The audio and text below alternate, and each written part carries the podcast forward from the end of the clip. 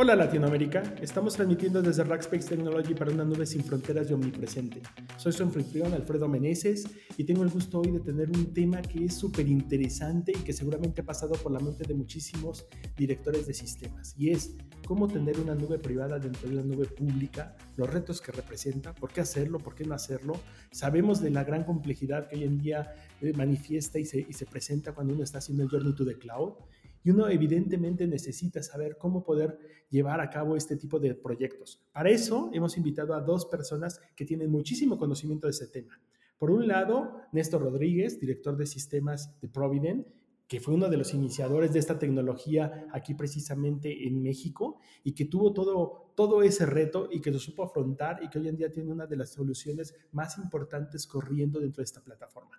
Del otro lado, Israel Cabral, una de las personas con mayor conocimiento del producto, él representa este producto dentro de VMware.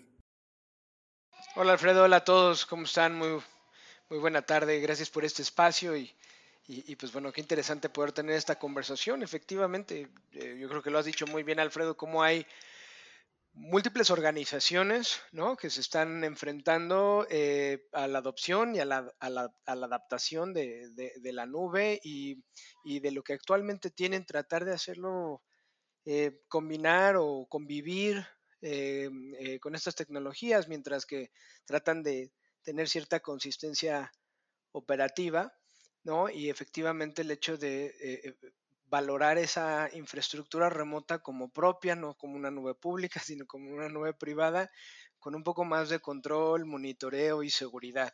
Pero sí, me parece un tema súper interesante y, y, y, pues gracias por este espacio, dejarnos participar.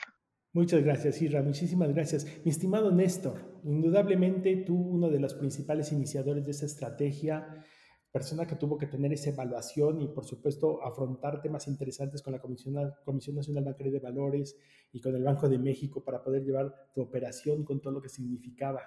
¿Cómo ha sido todo este proceso? Cuéntanos, por favor. Sí, gracias, mi estimado Alf. Eh, Isra, ¿qué tal? ¿Cómo están? Un gusto. Gracias por la invitación. Eh, pues sí, en, en, efecto, como dices, ¿no? Todo un gran tema. Empezamos hace ya casi tres años con este Journey to the Cloud. Eh, sí fue un tema muy eh, desafiante, porque al final del día, más allá de la, de la legislación también local, nosotros estamos totalmente eh, regidos, le, legislados y regulados eh, por las entidades europeas, ya que la empresa eh, Provident cotiza en la bolsa este, de Reino Unido. Entonces, obviamente, tenemos que, que, llevar todo el compliance de GDPR, toda la parte completa de este, protección de datos, manejo de confidencialidad y todos estos, estos temas que eh, pues como un organismo como el que tenemos, eh, siendo transnacional, pues tenemos que obviamente eh, tener un buen cumplimiento, ¿no? Entonces, la realidad es que sí, fue un proyecto bien bonito, bien desafiante, no, había, no había tanto expertise hace tres años, hoy día ya todo el mundo estamos hablando de nubes híbridas públicas, este, cómo, cómo empezar a jugar incluso también con la hiperconvergencia y todas estas cosas, pero bueno, hace tres años este, no, no estábamos en ese tenor, ¿no? Entonces, eh, fue un tema bien, bien eh, bonito, como te decía, como les decíamos. Eh, nos encontramos ahí con la fortuna de una muy buena solución híbrida, como fue esta, esta solución de VMware Cloud montada sobre AWS. La realidad es que en, esta, en esa discovery que estábamos haciendo en ese momento, pues bueno, tuvimos varias opciones, hicimos bastantes revisiones, bastantes comparaciones eh, y pues al final del día eh, lo que vimos es que el mejor costo-beneficio para, para, la empresa era montarnos esa nube, ¿no? A la nube de VMware Cloud sobre AWS. Eh, entiendo, Néstor, y, pero, pero ¿qué fue lo que te motivó realmente a ir hacia allá? Este, ¿Fue un tema de compliance, de regulación, lo que te motivó realmente a, a, a ver y analizar este, este escenario? Fíjate que hubo dos, dos, dos, drivers principales, ¿no? El primer driver fue, eh, y obviamente donde nos encontramos o nos encontrábamos en ese momento, y muchas de las empresas se encuentran ahí, en los costos famosos hundidos, ¿no? El costo corriente, el TCO que tenemos en las empresas donde yo pagaba muchísimo dinero de mantenimiento por infraestructura on-premise. Entonces, eh, pues la realidad es que tenía que hacer algo con eso, ¿no? Segundo tema muy ligado de, esta situación era eh, básicamente el poder digitalizar el negocio, porque en ese entonces hablábamos de poca flexibilidad para poder eh, crear una aplicación. Poder, el time to market que yo traía era de casi un año, ¿no? Nada más para que tengas la idea. Eh, yo me tardaba así, entre uno a dos años, dependiendo de, de la aplicación, complejidad, eh, proceso y todo esto en entregar una solución de negocio. Eh, de ese año, más o menos tres a cinco meses, nos tardábamos en el procurement y en todo lo que tiene que ver con la eh, puesta a punto de los, de los servidores, la infraestructura, tanto redes, de todo, todo lo que tiene que ver con la infraestructura. Entonces, ese fue, digamos, que el primer driver, ¿no? Cómo hacerlo más eficiente y más ágil. El segundo driver, sí temas de compliance, porque obviamente nuestra eh, al momento de nosotros tener, eh, querer asegurar de mejor forma los datos que teníamos dentro del, data center, eh, ya las auditorías que nos estaban corriendo no estábamos teniendo tanto compliance. Estábamos ubicados con, con un hoster grande aquí en México. Sin embargo, para poder tener las certificaciones AE18 y PCI y todas estas certificaciones que nos pide este, el regulador, ya nos costaba mucho dinero también y eran, eran inflexibles el poderlas tener eh, de una manera ah, recurrente, ¿no? Entonces, eh, todo esto nos estaba llevando a un caldo de cultivo en el cual tanto mi infraestructura base como los servicios ya estaban volviendo supremamente caros, no teníamos elasticidad y estábamos empezando a tener este, riesgos ya este, de compliance, por lo que te decía, ¿no? Poder tener todo up to date para poder certificar las aplicaciones era muy complicado. Entiendo, entiendo. Básicamente un tema de costos ligado a un tema de transformación digital, complementado con un tema de regulación. Vaya, bueno, suena súper, súper interesante, suena, suena un tema suficientemente complejo y la verdad es que todos sabemos que el sector financiero siempre ha sido complejo. Isra, yo te he escuchado a ti muchas veces decir de las virtudes y las ventajas que tiene la parte de VMware cuando de repente uno tiene ciertos aplicativos bajo ciertos entornos, bajo ciertos parámetros y dices, oye, pues no quiero necesariamente eh, tardarme mucho en ir a la nube, quiero esa versatilidad y esa capa de abstracción que me da VMware. Este, ¿Tú cómo has visto el mercado? Complementando un poquito lo que dice Néstor, ¿hacia dónde es el objetivo? ¿Qué clientes son los que podrían estar viendo y a quiénes les interesa tener este concepto de VMware sobre AWS? Eh, Alf, una, pues una pregunta eh, muy amplia, ¿no? Es decir, em, quizá de, pronto la, la, pregunta, a lo mejor para ampliar un poco lo que comentabas, que tienen algunas organizaciones es, ¿por qué quisiera yo tener a VMware en la nube, no? Si las nubes ya tienen sus propios servicios eh, eh, de cómputo, es decir, tienen máquinas virtuales o instancias de cómputo virtual que pues tú puedes encender.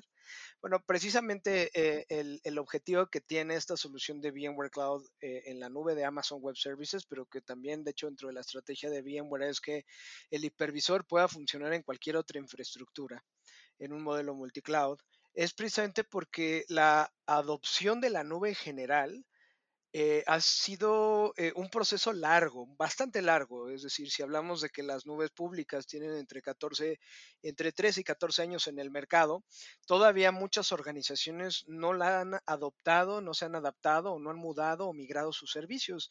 Y, hay múltiples razones del por qué no.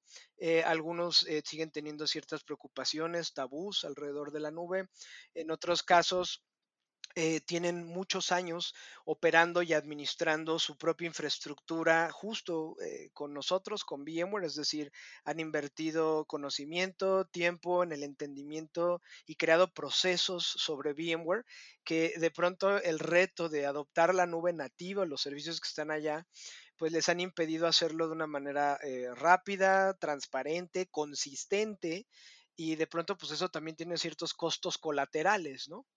Eh, entonces, respondiendo a tu pregunta, pues bueno, prácticamente toda organización que hoy tiene VMware y que está de cara a adoptar o adaptar la nube en poco tiempo, pues esta es la mejor alternativa. ¿Por qué? Porque realmente están mudando sus aplicaciones que viven en su universo VMware a una misma plataforma común que es de VMware a VMware, pero en la nube. Y eh, de forma, de nuevo, transparente, podemos tomar estas cargas eh, de cómputos, a cargas de trabajo inclusive, o modelos aplicativos y llevárnoslo tal cual en un left and shift hacia esta infraestructura remota sin hacer grandes ajustes, sin sufrir eh, grandes cambios en un proceso eh, de migración o inclusive de adopción hacia la nube.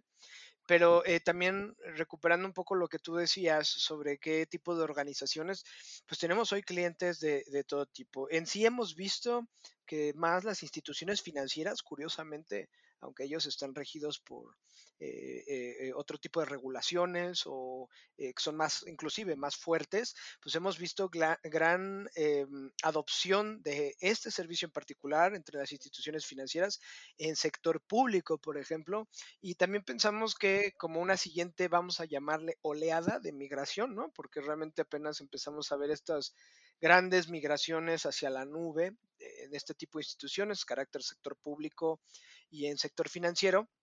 Parece que también eh, el sector de manufactura, servicios de salud eh, y, este, em, empresas que se dedican inclusive al retail han empezado a mudar sus ambientes tradicionales de, operación hacia, hacia la nube, ¿no? Entonces, eh, yo diría prácticamente cualquier organización puede empezar a adoptar este camino de forma transparente, con menor riesgo, hacerlo eh, en un tiempo mucho más corto y por tanto eh, tener estos beneficios económicos que tiene la propia migración en sí. Es decir, el proceso de migración tiene un costo, eh, pero con un costo menor, un costo menor en tiempo, un costo menor en la operación y empezar a operar en la nube en, en poco tiempo, ¿no? que creo que es lo que la mayoría de las organizaciones están buscando lograr.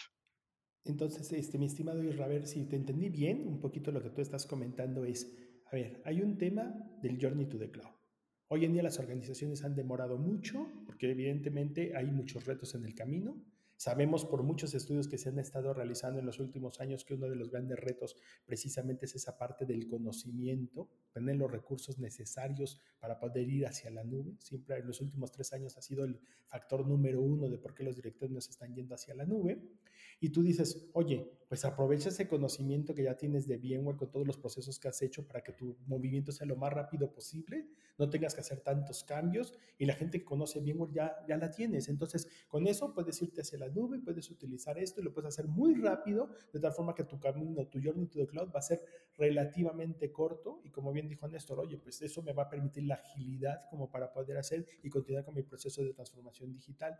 Eh, mi estimado Néstor, ¿este fue el feeling que tú tuviste cuando arrancaste tu proceso? ¿Esto fue algo de, la, de parte de lo que tú viviste?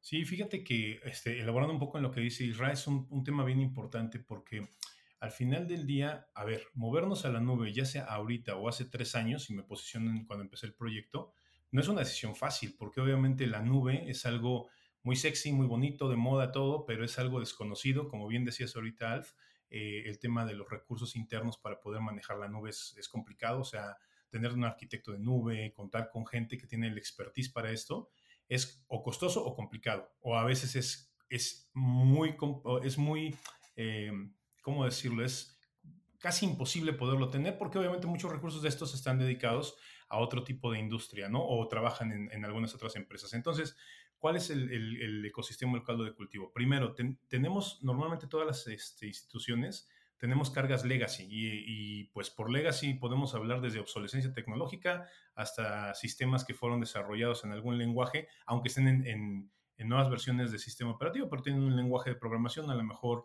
un poco viejo que solamente una persona lo conoce. Entonces, todo el legacy, pues al final del día genera tu core de negocio. Entonces, el, tema de tomar esa decisión sí es complicado. Entonces, yo no puedo eh, tomar simplemente y decir, las cargas que tengo aquí, pues voy a hacer un lift and shift o voy a hacer un transform y las pongo en servicios, ¿no? Que sería lo idóneo.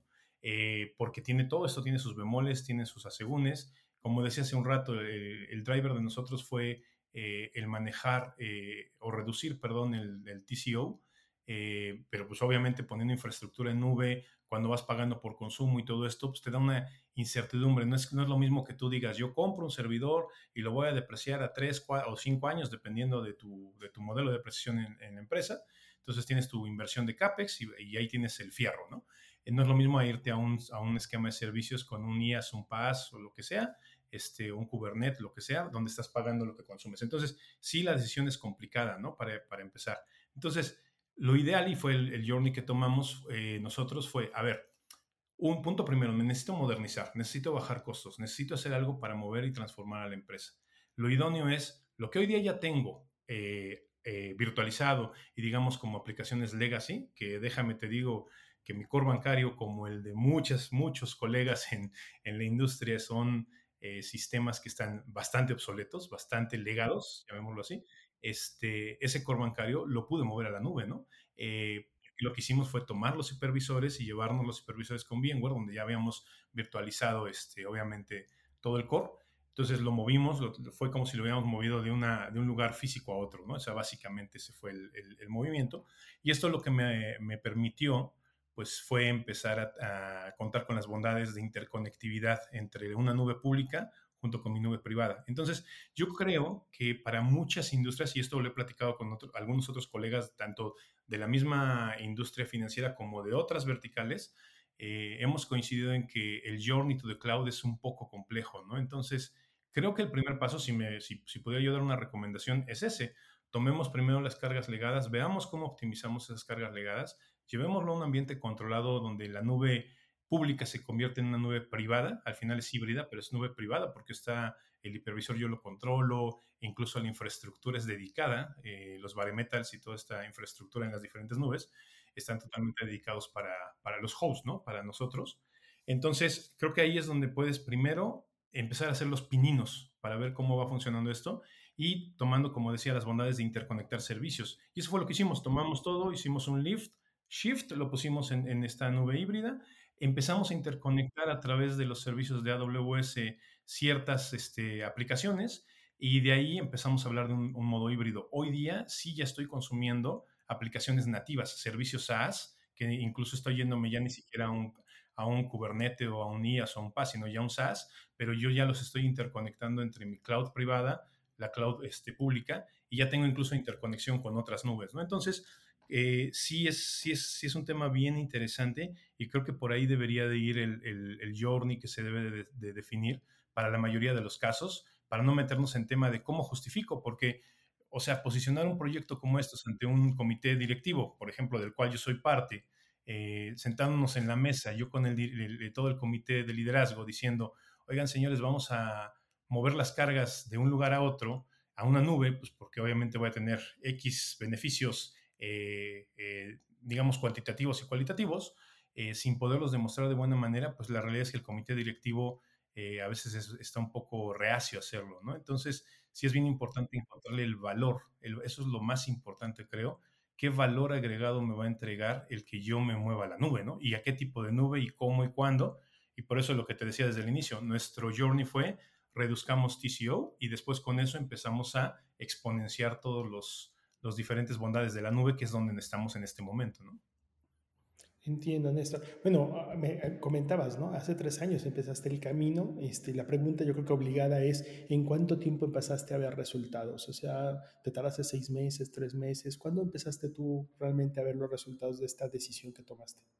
Fíjate que los resultados de, de la inversión inicial que fue la movernos hacia VMware Cloud sobre AWS, pues se vieron inmediatos. O sea, yo simple y sencillamente con ese movimiento, teniendo eh, la infraestructura ya disponibilidad, pude reducir inmediatamente la creación de servidores de, les te contaba hace un rato, de tres o seis meses, ya lo hacíamos en, una semana, ¿no? Y eso sin el expertise adecuado. Eh, hoy día ah, creamos un servidor el mismo día, ¿no? Por ejemplo. Entonces, digamos, los este, cuantitativos, perdón, los cualitativos los hicimos muy rápido.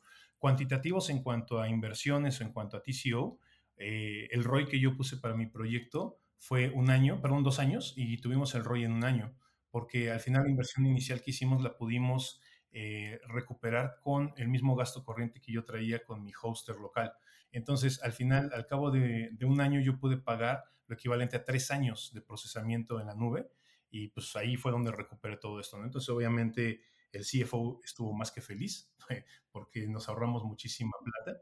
Y como te decía, al, al segundo año, ya incluso después de haber puesto todo esto en producción, tener todos estos beneficios inmediatos en cuanto a optimización. Al siguiente año nos tomamos más o menos un año para empezar a crear todo este journey híbrido y, cómo empezar a conectar servicios y todo. Ya al año empezamos a hablar de la agenda digital y hoy día ya nos encontramos en ese camino, ¿no? Donde ya tengo, eh, eh, por ejemplo, una originación digital totalmente digitalizada, que estamos ya eh, probándola de muy buena manera para poderla poner en producción en las próximas semanas eh, pero esto ya está basado en servicios híbridos, donde estoy consumiendo cosas de BMC, cosas de AWS, de otras nubes, proveedores. Entonces, ya mi ecosistema se exponenció de forma este, pues, grandísima, ¿no? Y esto me llevó, como te decía, la primera etapa eh, beneficios eh, económicos fue muy rápido, después fue la estabilización, obviamente, porque hay que aprender a, jugar con el nuevo juguete. Ahí nos tomamos casi un año para poder eh, manejar bien todo esto. A partir del segundo año empezamos a, generar el modelo híbrido y como te digo, hoy día ya estamos en, full digital. Entonces, pues la realidad es que tres años te puedo decir que ya estamos viendo un beneficio súper grande en cuanto a transformación del negocio y digital de la empresa. ¿no? Hoy día ya estoy hablando con el comité directivo de incluso eh, empezar a habilitar productos digitales, cuando hace uno o dos años pues era impensable en la empresa. ¿no? Hoy día ya estamos en esa discusión y, e incluso esto es muy, muy, muy padre porque ahora la presión ya no está en tecnología, la presión está en producto para, para que pueda desarrollar ese producto y, lo, y podamos empezar a tener mucho mejor income en la empresa. Entonces, eh, yo ya no tengo una limitante, ¿no? O sea, quieren que yo me, me, pueda interconectar, quieren que yo ponga una API para poder ir hacia un servicio X, Y, ya lo podemos hacer en cuestión de, no te voy a decir minutos, pero digamos en semanas, cuando antes nos llevábamos meses o años, ¿no? Vaya, o sea, has potencializado enormemente la compañía para que tenga ese concepto de agilidad que se supone es fundamental dentro de todo lo que tiene que ver con la parte de transformación digital, ¿no? Siempre hemos hablado que la otra pata, pues obviamente es data y la otra pata es indudablemente la parte de la comunicación con, con todos los medios y dispositivos móviles. Hay una cosa que ahí me gustaría mucho, Isra, que nos contaras. Fíjate que ahorita que escuchaba yo a Néstor, hablaba mucho de esa comunicación entre la parte de la nube privada y la pública, ¿no? Si bien es cierto, VMware en AWS es una nube privada dentro de la pública, pues siempre sabemos que la parte pública tiene muchas otras cosas y que ambas áreas se deben de comunicar de una manera muy transparente. ¿Esto, lo han trabajado ustedes para que sea así? ¿Eso, eso cómo, cómo, hoy en día se ve desde, desde el propio VMware? ¿Cómo, ¿Cómo lo están resolviendo? Pues eh, la, respuesta ahí, eh, Alf, es que, eh, pues bueno, la solución, como fue co-creada en conjunto con Amazon Web Services, y desde un inicio el objetivo que tenía adicionalmente, no simplemente el hecho de migrar o mudar ambientes actuales de un cliente hacia esta infraestructura remota, es decir, simplemente el hecho de depositar estos servicios del otro lado como eh, si ese fuera el, objetivo este, principal. Eh, eh, parte de la idea del producto también es ayudar a que los clientes modernicen sus workloads y modernicen sus aplicaciones. Si somos estrictos y consideramos que la modernización de aplicaciones no necesariamente va ligado a eh, retransformar los procesos operativos, redefinirlos, separarles por pequeños servicios o microservicios y luego eso llevarlo a una infraestructura eh, que podamos decir más nativa de nube, como lo que son los contenedores orquestados por un Kubernetes. Eh, eso también es parte de la modernización, pero no necesariamente quiere decir que eso sea modernización. Es decir, modernizar también es agregar nuevos componentes o características o features a un workload, es decir, eh, si tú hoy tienes eh, dentro de un flujo de negocio, un flujo de trabajo o una carga de trabajo eh, que está separada ya en capas o está con una pequeña, está decoplada, con una pequeña decoplación de los servicios, es decir, lo tengo separado al menos en tres elementos, un servidor de aplicaciones, un servidor web y un servidor de base de datos, por ejemplo, pero eso hoy vive en instancias de cómputo que están en nuestro hipervisor, que están en VMware, de pronto pudiésemos combinar ya eh, los servicios nativos de AWS, por ejemplo, para presentarle un servicio de base de datos como RDS o Relational Database Service a ese workload para múltiples razones, efectos de prueba, para quizá eh, un proceso de migración de un sabor de base de datos hacia otra, o tratar de sacar algún provecho precisamente de esos servicios nativos de nube que ya se encuentran ahí. Entonces, la respuesta Alf es ya el, producto, es decir, BMC en AWS ya tiene un canal de comunicación nativo preconstruido con Amazon Web Services. Es a través de un servicio que se llama Elastic Network Interface y que tiene eh, pues una velocidad de 25 gigabits por segundo. Yo siempre hago la anotación ahí de que es prácticamente como si tuviéramos dos servidores conectados en, un mismo chasis, en un rack, ¿no? Eh, con un Fabric Interconnect de fibra, a esa velocidad está. Entonces, eh, podemos combinar precisamente el universo legacy que vendría siendo VMware, por así decirlo, con el universo nativo y entonces empezar a modernizar algo de, los workloads sin necesariamente llevarlo, digamos, al, proceso más profundo, que es eh, entender el código, separar el código, modificar el código o de, pronto lo que eh, dicta hacia la transformación digital, que es redefinir los procesos operativos volverlos a hacer esos procesos operativos más ágiles o más eficientes, ¿no? Y usar estas metodologías para llevarlo a un proceso de desarrollo de aplicaciones distinto, ¿no?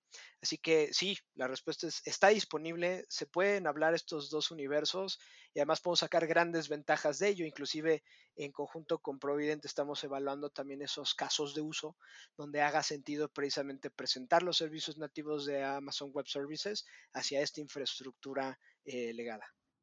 Vale, vale. Oye, pues me encanta mucho y quisiera nada reforzar un poquito lo que comentaste, ¿no? Esta solución entonces es una solución donde que se trabajó de manera conjunta entre AWS y VMware y esa es la que se tiene disponible para los clientes. Hoy en día entiendo que hemos escuchado de VMware en otros hyperscalers, pero entiendo claramente que eh, solo la única que ha sido trabajada de manera conjunta es esta que se desarrolló con AWS, ¿es correcto, Israel? Lo que, lo que comentas, Alf, es, es importante, efectivamente. Es decir, el, eh, el, el, producto eh, es un producto de VMware, es decir, VMC en AWS es un producto de VMware, es operado, administrado eh, por nosotros, es decir, la infraestructura la capa de software de VMware que viene inmersa en esta infraestructura dedicada, vamos a llamarles bare metal, servidores físicos que están en la infraestructura global de Amazon Web Services en uno de sus data centers. Eh, es administrado por nosotros, mientras que la infraestructura sigue siendo operada por, eh, eh, por Amazon Web Services, es decir, compartimos ahí esa em, responsabilidad sobre la parte de la infraestructura y nosotros sobre la parte del soporte del software y sobre el software. ya no es necesario hacer parches ¿no? sobre este software porque los hace VMware en particular. Y a diferencia eh, otras soluciones que hay en el mercado, otras plataformas de nube. Eh, esos no son productos de VMware, no son soportados por nosotros.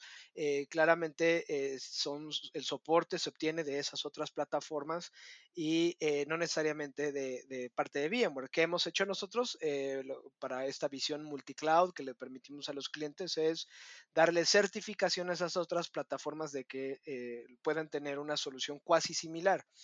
sin embargo, efectivamente, la inversión que se ha hecho en conjunto de las dos organizaciones ha sido Amazon y VMware y de hecho eh, trabajamos en conjunto, inclusive los ejecutivos comerciales eh, trabajamos con los mismos clientes, mantenemos una comunicación estrecha en función de lograr ese objetivo que tiene también Amazon Web Services y nosotros también, que es ser obsesivos por el cliente, esta parte del Customer Obsession y ayudarles a lograr sus objetivos en el corto plazo, Alfa. Perfecto, perfecto, Irra. De hecho, indudablemente Rackspace Technology tiene este concepto de Customer First y creo que en ese sentido todas estas, estas tres empresas, VMware, AWS, Rackspace, estamos completamente alineados. Sé, mi estimado Néstor, ahorita que estamos hablando de todos estos temas de ventajas y, de beneficios, que Rackspace Technology trabajó muchísimo con ustedes en el tema de la parte de almacenamiento y que les daba un diferenciador importantísimo con la parte, en este caso, de NetApp y que también la parte financiera les otorgaba todo un proceso en el que se podían hacer pagos diferidos en lugar de upfront, como típicamente esta solución se maneja. Sin embargo, me gustaría un poquito, tanto Néstor como Isra, ahí que básicamente ustedes nos comentaran un poco este tema de Rackspace Technology, cómo juega con ustedes, en el sentido de que evidentemente me gusta más escucharlo de ustedes porque como decía hace mucho tiempo un buen amigo, ¿no? Alabanza en boca propia es vituperio, entonces definitivamente mejor nada como ustedes para, para escucharlos y que, y que nos digan efectivamente rápidamente cómo se integra en esta ecuación Rackspace Technology. Néstor, tú que lo viviste desde el proyecto, ¿cómo, cómo lo viste? Pues mira, yo creo que aquí el tema, y es eh, un diferenciador muy bueno que nos está dando Rackspace, es todo eso, hablábamos hace rato de conocimiento, ¿no? hay gente, que eso es un tema súper importante y fundamental para cualquier journey to the cloud. Entonces, nosotros, como en, muchas empresas, nuestro core no es hacer tecnología, no es hacer sistemas. En, en nuestro core eh, de negocio es básicamente eh, el proveer préstamos personales. Entonces, derivado de esto, nosotros como tecnología no somos no estamos o no tenemos procesos totalmente eh, diseñados para soportar la creación de sistemas de alta demanda. Entonces, eh, aquí es donde viene el challenge de personas, ¿no? Eh, si, si, bien es cierto, tengo un equipo muy bueno de ingenieros muy capacitados y todo esto, la realidad es que todo el avance que hay en las nubes, pues es bestial. O sea, Rackspace nos dijo hace un, par de años, nos compartieron que había una, un estudio que mostraba que AWS estaba lanzando hasta 30 productos al día. Entonces, manejar todo eso, pues, la verdad es, imposible, ¿no? aquí es donde entró en la ecuación Rackspace. Toda la el conocimiento, la parte arquitectónica que yo hablaba también hace un rato, en donde eh, pues básicamente hay que tomar la mejor decisión para saber en dónde poner una carga, cómo alinearla, qué hacer, cómo estructurar todo esto, pues sinceramente eh, toda la guía, todo el apoyo, toda, toda la facilidad que nos está dando Rackspace, eh, pues es, es, muy buena, ¿no? Conocimiento perfecto, la realidad es que también ahora estamos haciendo todo el manejo de las nubes eh, acabamos de firmar un, contrato, digo, aquí este, voy a hacer la primicia porque me acaban de avisar que eso ya está totalmente cerrado. Eh, firmamos ya un contrato este, multianual con, con, ustedes, con Rackspace, para poder, eh, para que ustedes se vuelvan nuestro, o se conviertan en nuestro manejador oficial de multicloud. O sea, si bien, si bien es cierto, nuestra mayor carga está en BMC, tenemos todo lo demás, ¿no? Las otras, las otras nubes. Entonces, Rackspace, ¿cómo juega aquí? Como lo decía, todo el conocimiento, toda la experiencia, nos están aportando toda esta, esta parte que la realidad es bien complicada tenerla in-house, porque otra vez eh, yo tendría que estar especializando y certificando un montón de, en un montón de nubes, en un montón de procesos a todos mis ingenieros, y eso es inviable, incosteable, y pues necesitaría tener un ejército, ¿no? Entonces, ahí es donde nos han ayudado bastante. Eh, la realidad es que otro de los temas también se metieron incluso antes de que tuviéramos este, un contrato formal para podernos ayudar a hacer toda la, la, definición inicial. Creo que eso fue muy bueno porque tuvimos unas discusiones de muy buen nivel para poder tomar las mejores decisiones de cómo, cómo y en dónde poníamos ciertas cargas. Entonces, este, yo creo que aquí es donde, donde encuentro el diferenciador y el valor agregado que tanto hablaba ¿no? hace un rato, porque digo, podemos tener a lo mejor alguna otra empresa que nos ayude a manejar una nube o alguna, algún, sí, digamos, un NOC o un SOC que, o un NOC SOC nos ayudará con esto, pero pues la realidad ahí nos quedaríamos en la capa operativa y lo que encontramos con Rackspace pues no, no es solamente la capa operativa, estamos encontrando la capa estratégica, eh, que es la más importante, y pues obviamente toda la capa de diseño, que esa también es fundamental para poder afrontar esta nube. Entonces yo veo, ese, ese ha sido el valor, la historia y la experiencia que me ha este, agregado Rackspace a lo largo de este Journey to the Cloud. Pues muchísimas gracias, mi estimado Néstor. Muchas gracias por esta oportunidad de trabajar juntos, por la confianza y por supuesto con ese concepto del Fanatical Experience. Cuenta con nosotros que ya sabes que eso es parte del ADN de Raspix Technology y por supuesto que encantado siempre de estar ahí eh, trabajando contigo hombro con hombro. Isra, desde el punto de vista de ustedes, bien, AWS, ustedes trabajan en la solución, lo tienen. Pues, ¿Qué es lo que hoy en día dentro de la ecuación tú ves que está aportando Raspix Technology? Pues eh, distintos elementos, Alf. La verdad es que eh, Rackspace en particular, no solo a nivel global, eh, pero también en particular hablando de Latinoamérica, pues es un aliado poderoso para nosotros por múltiples razones, principalmente la parte consultiva, es decir, eh, independientemente de que tenemos una solución que permita a los clientes optar o adaptar o, adaptarse a la nube de una manera más simple, mudándose de forma transparente y con poco riesgo, pues alguien tiene que hacer esa ejecución de la migración, alguien tiene que hacer ese análisis previo, consultivo, para entender, pues primero, qué es lo que quiero mudar, ¿no? O sea, es decir, me cuesta mucho trabajo mudarme si no he hecho ni siquiera un inventario de qué es lo que tengo y eso que tengo, en, en qué condiciones se encuentra y cuál es la mejor estrategia de mudanza. Inclusive lo hacemos hasta cuando nos mudamos de casa, ¿no? Eh, vamos poniendo eh, eh, adentro de cajas elementos similares, los platos, los zapatos, la ropa, inclusive les separamos por el tipo de cosas que son y quien nos muda elige de qué manera los puede ordenar de tal suerte que inclusive sea menos riesgoso pasarlo en un camión, inclusive el tamaño del camión en el que van a ser transportado esto, pues tiene todo hace sentido con ese análisis previo, es decir, si hay una parte preconsultiva, inclusive en algo tan simple como mudarse de casa.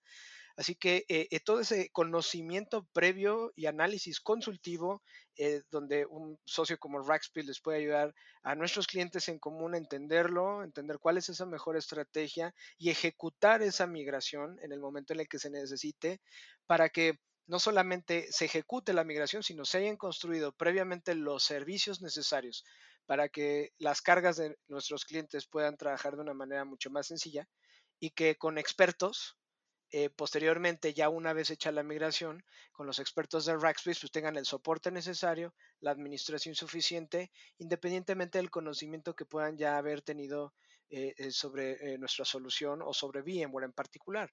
Hay otras, otros servicios que pueden encontrar, inclusive relacionados al esquema de seguridad. Y, por ejemplo, tú mencionabas uno en particular muy interesante, que es esta solución de almacenamiento tipo bloque eh, es decir, eh, volúmenes de disco que de pronto ah, eh, lo que hemos visto es que muchas organizaciones necesitan, es decir, necesitan mayor volumen de almacenamiento o de storage de alto performance por el tipo de cargas que, que usan y que vamos a decir que son soft limits que tiene nuestra solución o limitaciones ligeras en términos del almacenamiento, pero que resuelve una solución que tiene Rackspace de este tipo de almacenamiento bloque que se puede combinar con la solución de BMC y también ayudarnos a buscar un modelo eh, de costo mucho más eficiente para nuestros clientes. Entonces, pues ya te dije varios elementos, ¿no? Hay, hay eh, eh, servicios adicionales que complementan nuestra solución. Hay un tema de, soporte, de fanatical support, este, de soporte estructural hecho para estas soluciones. Eh, eh, son nuestros socios más importantes, tanto para Amazon como para Rackspace a nivel eh, global Rackspace.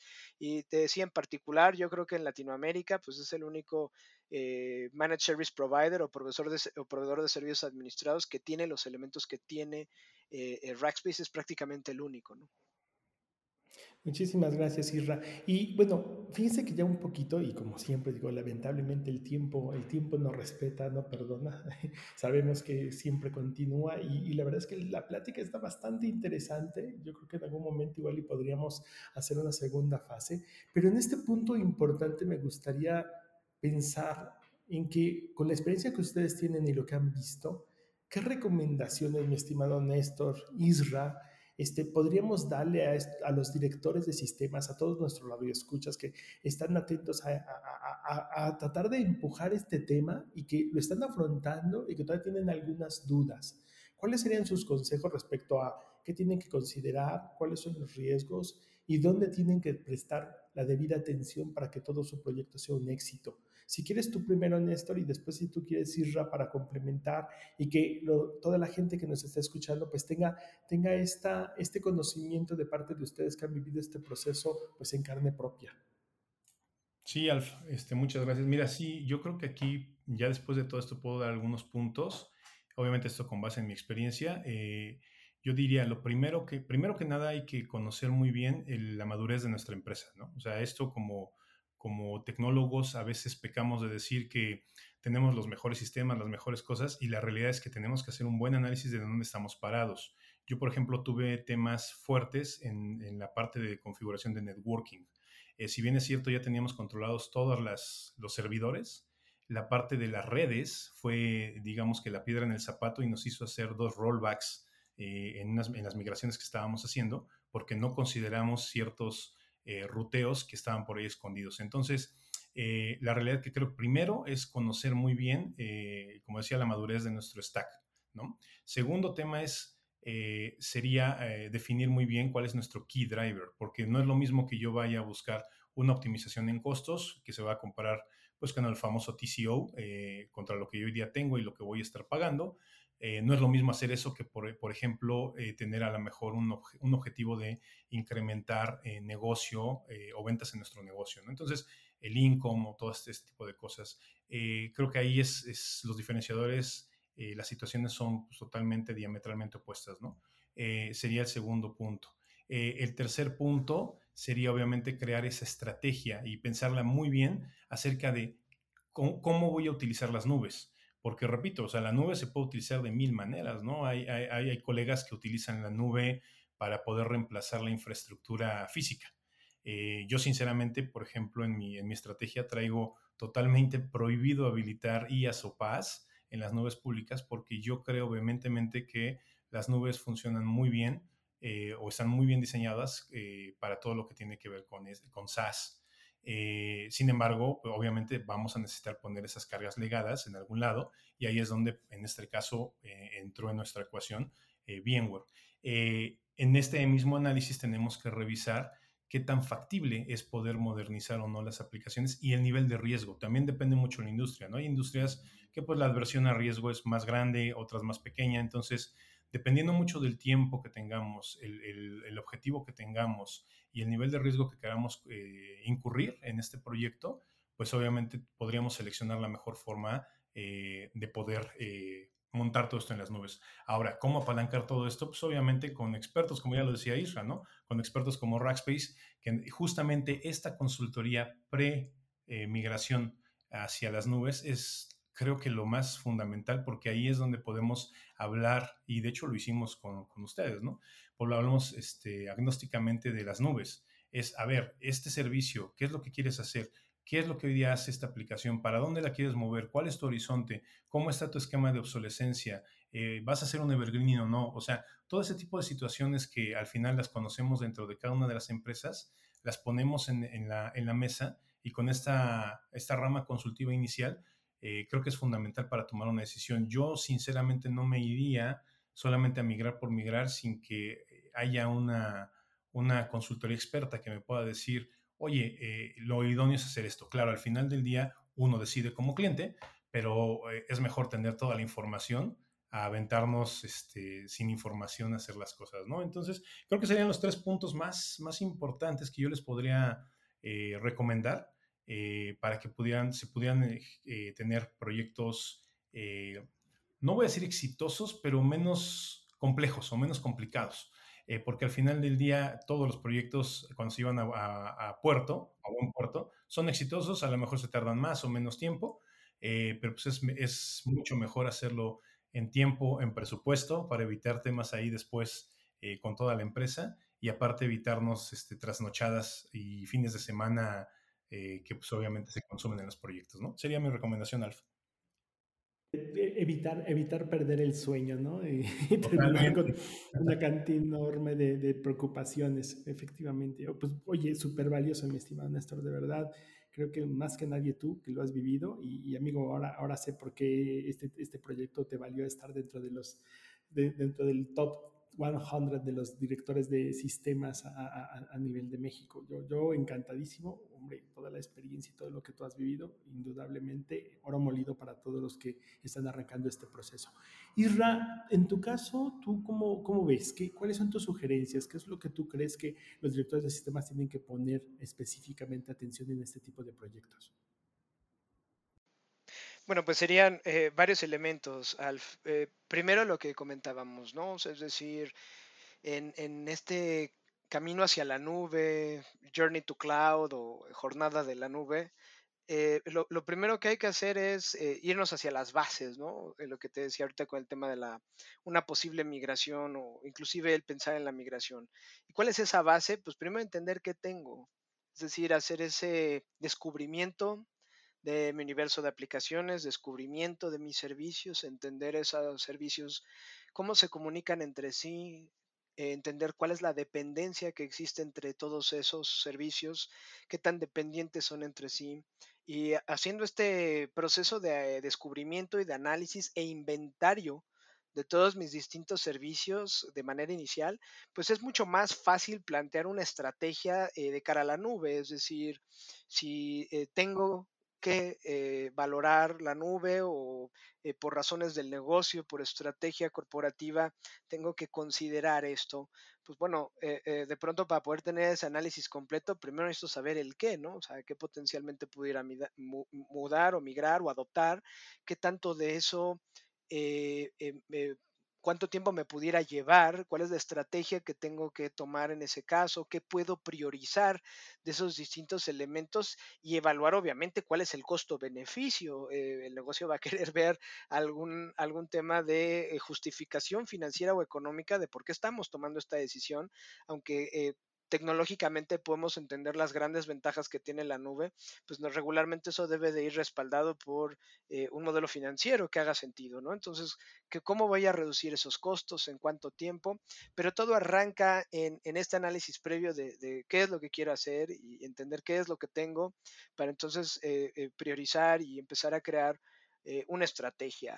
yo diría que ese es como un paso elemental inicial, eh, lo podemos hacer en conjunto eh, eh, para entenderlo. Nosotros como VMware Amazon, conjunto con Rackspace, hay servicios profesionales que son definitivamente necesarios para hacer ese primer análisis. Y, segundo punto y bien importante, un tema que nos hemos enfrentado mucho, estimado Alf, es esta diferenciación de lo que es el costo de lo que es el precio. Es decir, regularmente muchas de las organizaciones que todavía siguen con ese eh, eh, ideal de eh, comparar precios, como si estuviésemos comprando infraestructura, comparando servidores de la marca A, B o C.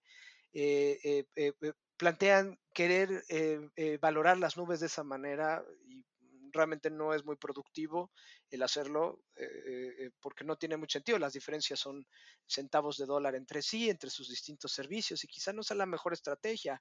O de pronto ante una posible renovación de infraestructura, quiero evaluar el comprar, seguir comprando. seguir comprando infraestructura contra tenerlo en un modelo de nube. Y si yo comparo los precios, quizá no sean lo que yo estoy esperando en términos de reducción de precio en sí la nube lo que permite es reducir el costo que tiene. Entonces, el costo y el precio son cosas distintas, es decir, el, precio es lo que yo estoy pagando por algo, y cuando yo pago por algo, yo asumo ese bien y por tanto el riesgo que implica el, tener eso. Cuando yo lo rento, el, riesgo ya no es mío. el, riesgo es de un tercero. Y cuando el riesgo es del tercero, cuando hablamos en un tema de riesgos, si tú ya no tienes riesgo en adquirir un servicio, si el riesgo es mínimo, reduces el costo. Entonces, eso es automático. Entonces, al tú no asumir el riesgo, reduces tu costo y entonces, si estamos de cara, sobre todo después de la contingencia que hemos eh, vivido estos pues ya casi dos años, eh, pues muchas organizaciones están presionadas para tener reducciones importantes de costos y la única manera de hacerlo es a través de estas estrategias. Eh, así que yo diría que es bien importante hacer esa diferenciación precio-costo y después entender muy bien, ok, tengo que reducir costos, ¿cuánto? Cuánto tengo que reducir, en cuánto tiempo y cómo creo que lo puedo lograr. Y yo creo que en ese sentido, este tipo de soluciones y estrategias son el camino adecuado. Hombre, súper importante lo que comentas respecto al costo y el precio. Indudablemente creo que es una de las grandes cosas en las que muchas veces la gente se confunde. Eh, maravillosa la ecuación y la explicación que has dado, Isra. Digo, la verdad es de que sí, o sea, sí, la gente muchas veces tiene este objetivo y como también mencionaba Néstor, a veces uno se va precisamente por el tema de reducción y también Néstor complementaba, no, no, pero hay un tema detrás de todo esto que tiene que ver con la agilidad de la organización y no perdamos de foco la parte de la transformación digital. Entonces, creo que es súper importante el punto que ustedes ponen sobre la mesa, esa, esa llamada de atención hacia dónde tiene que dirigirse todo esto. Pues, hombre, no me queda más que agradecerles muchísimo, muchísimo su tiempo, estimado Néstor, muchísimas gracias. Irra, muchísimas gracias. Yo sé que ustedes están todo el tiempo con la agenda a tope, no indudablemente son gente que tiene miles de responsabilidades, pero también tiene muchísima experiencia y realmente les agradecemos muchísimo todo esto que nos comunican y nos comparten para todas las personas que están arrancando estos procesos, que indudablemente todo este conocimiento ayuda muchísimo a que esto sea se haga de una manera más eficiente y que efectivamente, ¿no? Pues no tengamos esos riesgos latentes o estar inventando como siempre, como decimos, el hilo negro y el agua tibia. Muchísimas gracias a ambos. Este, definitivamente creo que esto da para muchas otras pláticas. Estaremos en contacto con ustedes. Por supuesto, siempre un placer tenerlos con nosotros. Muchas gracias a ustedes, Alf. Néstor, qué un placer volver a estar contigo y de verdad, definitivamente gracias por el espacio y eh, eh, espero que pronto podamos conversar con muchos de nuestros clientes en común y, este, y de nuevo agradecerte Néstor por estar con nosotros esta tarde. No, al contrario, Alf, Isra, muchísimas gracias, el placer mío, eh, gracias por la invitación. Y sí, como dice Alf, esto da para más cafés, entonces veamos si platicamos de algunos temas, porque ahí vienen más temas este, estratégicos y, más de empresa, más allá de solamente el driver tecnológico, ¿no? Pero eh, es excelente plática, creo que muy buena, y les agradezco a ambos este, la invitación estamos ahí para cualquier, para cualquier otra situación en el futuro. Un abrazo a ambos. muchas gracias. Bueno, buenos días, buenas tardes Latinoamérica. Por supuesto, vamos a continuar con diferentes podcasts. Los invitamos mucho a que sigan atendiéndonos. Si tienen cualquier duda, cualquier tema a este respecto, no duden por favor en escribirnos. descubra.rackspace.com. Este, básicamente ahí podemos atender cualquiera de sus dudas y por supuesto se las haremos llegar a Irra, a Néstor, para que también nos colaboren con las respuestas. Eh, por supuesto, también la invitación muy importante, no dejen de preguntar a todos los ejecutivos sobre el tema del Cloud Readiness Assessment. Creo que hace todo el sentido con respecto a lo que comentaba Irra y también comentaba Néstor respecto a todo lo que tiene que ver con ese primer análisis de las infraestructuras.